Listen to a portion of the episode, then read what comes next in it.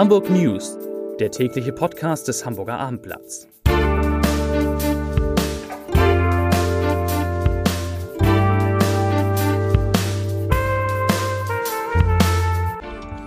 Herzlich willkommen, mein Name ist Stefan Steinlein. Heute sind wieder vier wunderbare Kollegen zu Gast im Abendblatt Podcast Studio. In den Gesprächen mit ihnen geht es um die Trauerfeier für Jan Fedder vorhin in Michel, um einen Großauftrag für Blum und Voss, äh, um die Kosten der Hamburger Universität für den Schutz der Vorlesungen von Bernd Lucke und um die ersten Bürgerschaftswähler. Doch zunächst, wie üblich, drei Nachrichten aus Hamburg. Die erste. Nach den Preiserhöhungen bei den Hamburger Ökostromanbietern Lichtblick und Hamburg Energie zieht jetzt auch Vattenfall nach. Das Unternehmen kündigte heute an, den Grundversorgungstarif ab 1. März zu erhöhen, und zwar von 30,43 Cent je Kilowattstunde auf 32,19. Das entspricht einer Preiserhöhung von 5,8 Prozent. Und um es anschaulich zu machen, für eine vierköpfige Familie erhöht sich damit die jährliche Stromrechnung um ungefähr 80 Euro. Die zweite Nachricht. Der HSV steht unmittelbar vor der Verpflichtung eines zweiten Neuzugangs innerhalb der laufenden Wintertransferperiode.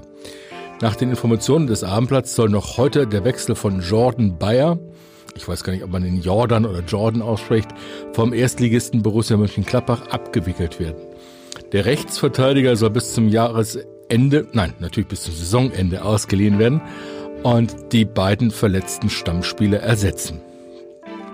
Die dritte Nachricht. Hamburg soll so schnell wie möglich einen Jan-Fedder-Platz bekommen. Das sieht ein Antrag der CDU-Bürgerschaftsfraktion vor. Mit Jan Fedder, sagt CDU-Fraktionschef André Trepol, mit Jan Fedder ist eine Hamburger Legende von uns gegangen. Er war einer der ganz großen Volksschauspieler. Ich zitiere. Und daher sei es so Trepol ein Selbstverständnis, ein Andenken für die Nachwelt zu erhalten. Ja, und damit sind wir auch schon gleich beim ersten Thema und dem ersten Studiogast. Meine liebe Kollegin Franziska Kosfeld ist hier. Franziska, ähm, du hast äh, jetzt für online gecovert, ähm, dargestellt die Trauerfeier von für Jan Fedder. Genau. Was hat dich besonders bewegt bei den Bildern, die du gesehen hast?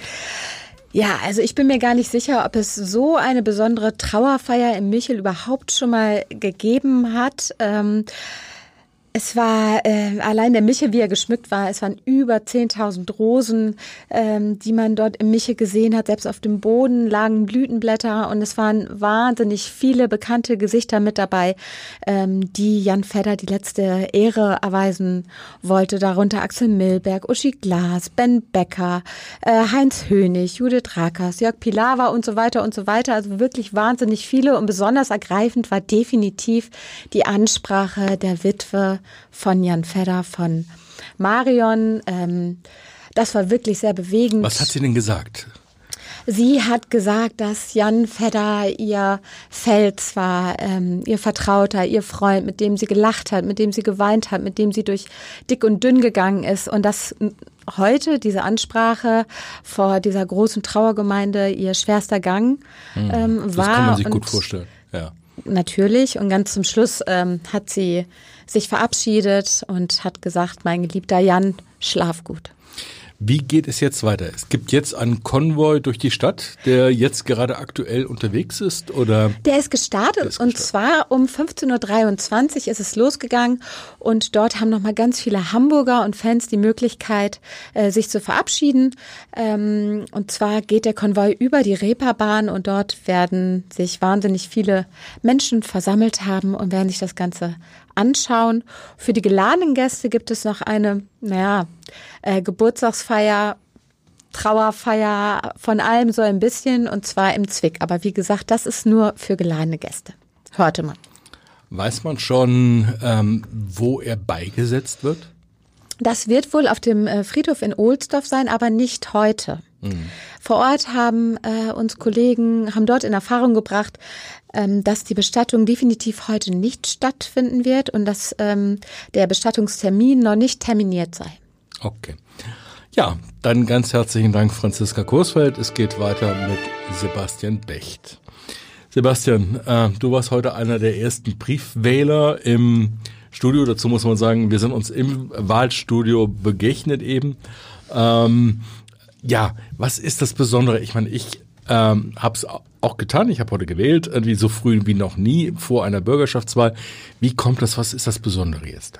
Also es gibt jetzt eine zentrale Briefwahlstelle, die am Gerd Hauptmann Platz neben der Mönckebergstraße, also quasi um die Ecke von unserer Redaktion aufgebaut wurde.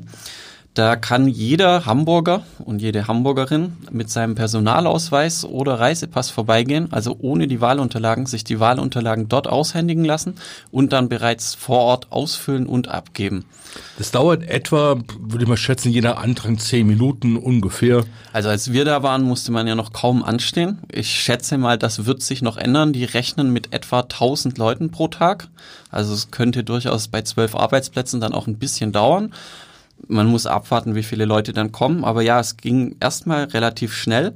Es ist ja auch nicht unbedingt was Neues. Man konnte davor schon in 13 Bezirksfalldienststellen seinen ähm, Antrag direkt ausfüllen und abgeben. Neues auch, auch allerdings. schon mal so zentral? Nee, das ist, der, das ist der Punkt, dass man das jetzt ähm, aus allen Wahlkreisen in der Innenstadt machen kann und eben beim Shoppen oder in der Mittagspause, wenn man in der Innenstadt arbeitet, vorbeigehen kann.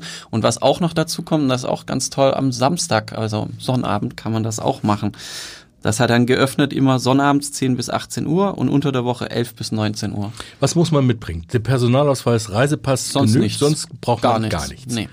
Hast du den Test gemacht und dir die Wahlzettel, es ist ja ein eher kompliziertes Wahlverfahren, was wir hier haben, ähm, erklären zu lassen? Ich habe das versucht und mir wurde auch grundsätzlich erklärt, dass ich fünf Stimmen habe, also fünf Kreuze machen kann. Und ähm, ja, also genau genommen kannst du zehn Kreuze machen. Ja, auch pro, pro es auch- Zettel, ja, weil- pro Zettel genau. fünf. Arg weiter ins Detail wollten die dann aber auch nicht gehen. Ähm, sie bewegen sich da in so einem Art schmalen Grad, weil sie auf gar keinen Fall irgendwie Hilfe geben dürfen bei der, also bei der Wahl, was man denn jetzt, welche Partei man wählen will. Das sind auch ähm, Angestellte, die waren heute zum Teil nur zur Hälfte waren die geschult bisher. Die werden auch noch weiter geschult, die andere Hälfte heute. Die zwölf zeitweise Angestellten, äh, die da arbeiten, sind nämlich normalerweise gar nicht in der Branche tätig, sag ich mal. Gut.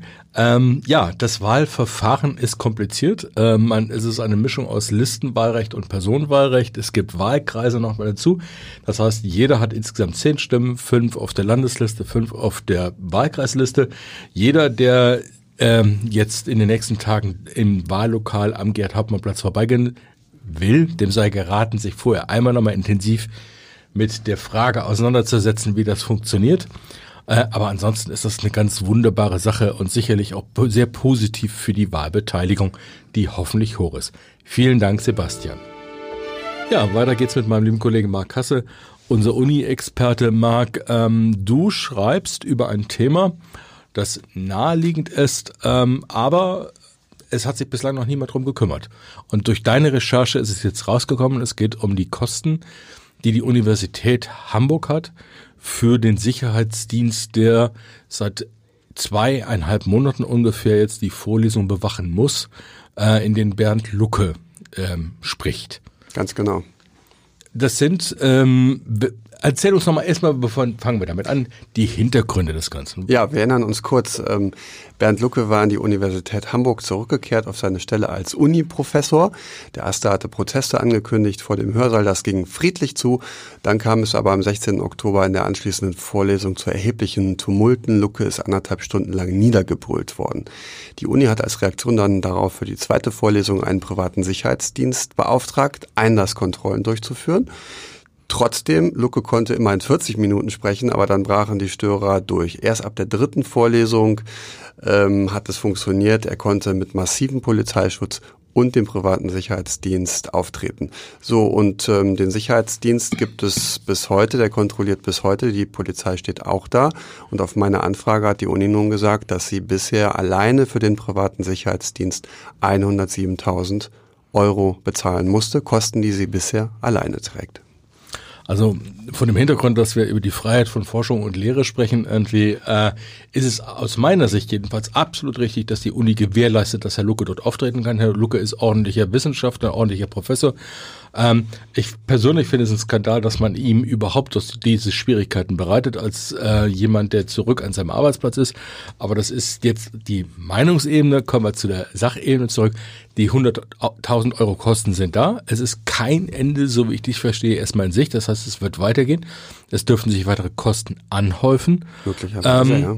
Ja, macht die Uni sowas, bezahlt die Uni sowas aus ihrem Etat heraus? Bisher muss sie das. Ja, darüber haben sich, äh, hat sich die Opposition schon aufgeregt, hat schon in einer Sondersitzung des Wissenschaftsausschusses im November Frau Fegebank gefragt, unsere Wissenschaftssenatorin, ob denn die Behörde sich beteiligen oder die Kosten übernehmen werde. Und da hieß es von Frau Fegebank, äh, man sei mit der Uni im Gespräch. Zwei Monate später sagt die Uni, Gespräche haben noch nicht stattgefunden.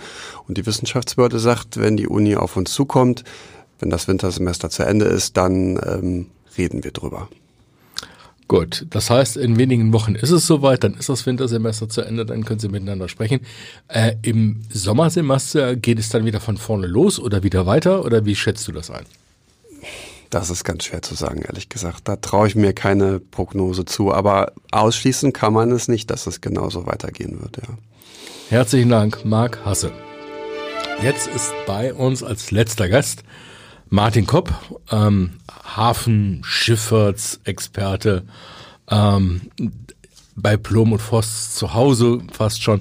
Martin Plom und Voss hat einen sehr, sehr guten Auftrag eingefahren mit Fehlern oder mit Schatten. Erklär uns ja, das also es im Grunde genommen ist es ein Riesenauftrag. Es ist der größte, die die Bundeswehr je für ihre Marine vergeben hat. Wir reden hier von vier neuen Mehrzweck-Kampfschiffen. Das ist so quasi die neue Allzweckwaffe äh, der Marine. Der Auftrag beläuft sich über fünf Milliarden Euro, etwas mehr, sogar 5,2 Milliarden Euro. Also alles schön und gut. Nur, und das ist jetzt der Fehler, äh, Blum und Voss ist eigentlich nur Subauftragnehmer. Generalunternehmer dieses Auftrages ist äh, Damen Shipyard äh, äh, Group, Damen Shipyards Group, eine niederländische Werftengruppe. Äh, die hat äh, dieses hat diesen Auftrag gewonnen. Allerdings schon sehr frühzeitig, nämlich gleich am Anfang haben sie sich, äh, als die Bewerbungsfrist losging, haben sie sich zusammen mit Blum und Voss beworben aus dem schlicht, aus dem Grund, weil sie das äh, selber zu Hause gar nicht die Kapazitäten haben, diese Jetzt, musst zu bauen. jetzt, jetzt muss ich auch einhaken. Ähm, es ist ein Auftrag der Bundeswehr für den Bau von vier Fregatten. Und Blom und Voss hat nicht alleine den Auftrag bekommen, sondern sozusagen als laienhaft als Subunternehmer einer holländischen Firma. Wie kommt sowas zustande? Naja, also solche riesigen Aufträge, die können Werften eigentlich schon äh, nicht mehr alleine aufnehmen. Es sind auch in der Vergangenheit wurden Marineaufträge immer an Konsortien vergeben. Das waren dann verschiedene Werften. In der, äh, in der Regel waren das immer deutsche Werften. Was heißt in der Regel? Ausschließlich deutsche Werften, die sich dann das geteilt haben. Die haben sich zu Konsortien zusammengeschlossen. Dann hat der mal eine Sektion. Der eine baut das Vorschiff, der andere das Hinterschiff. Und dann wurde das irgendwann zusammen äh, äh, äh, geschweißt.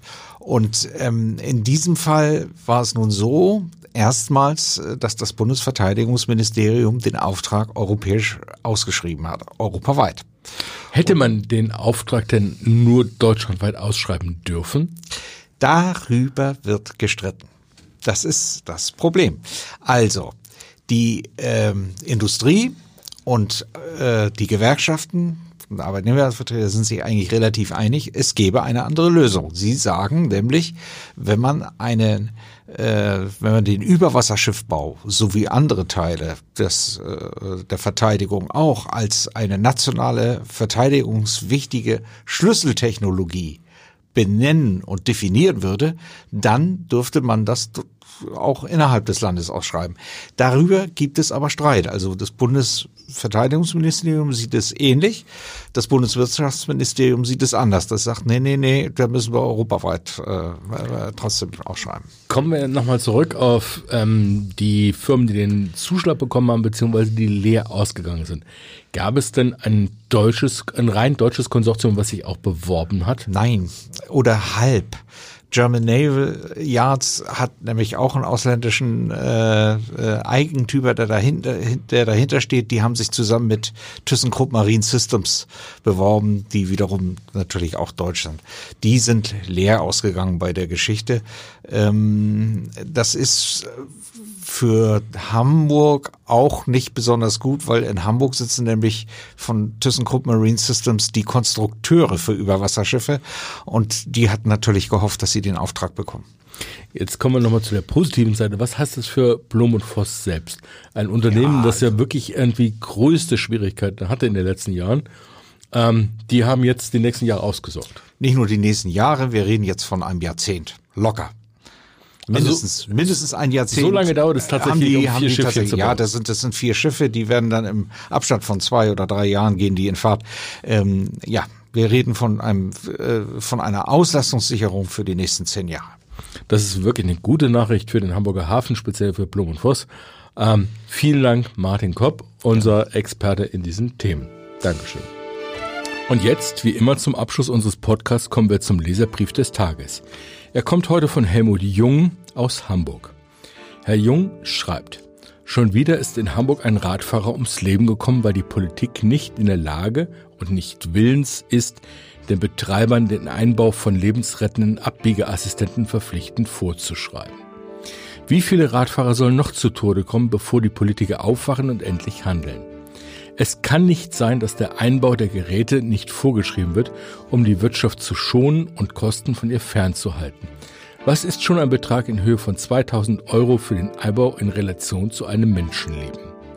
Das schreibt Helmut Jung zum Tod eines Fahrradfahrers, den ein Hamburger Müllwagen gestern übersehen hatte. Damit verabschiede ich mich und sage Tschüss.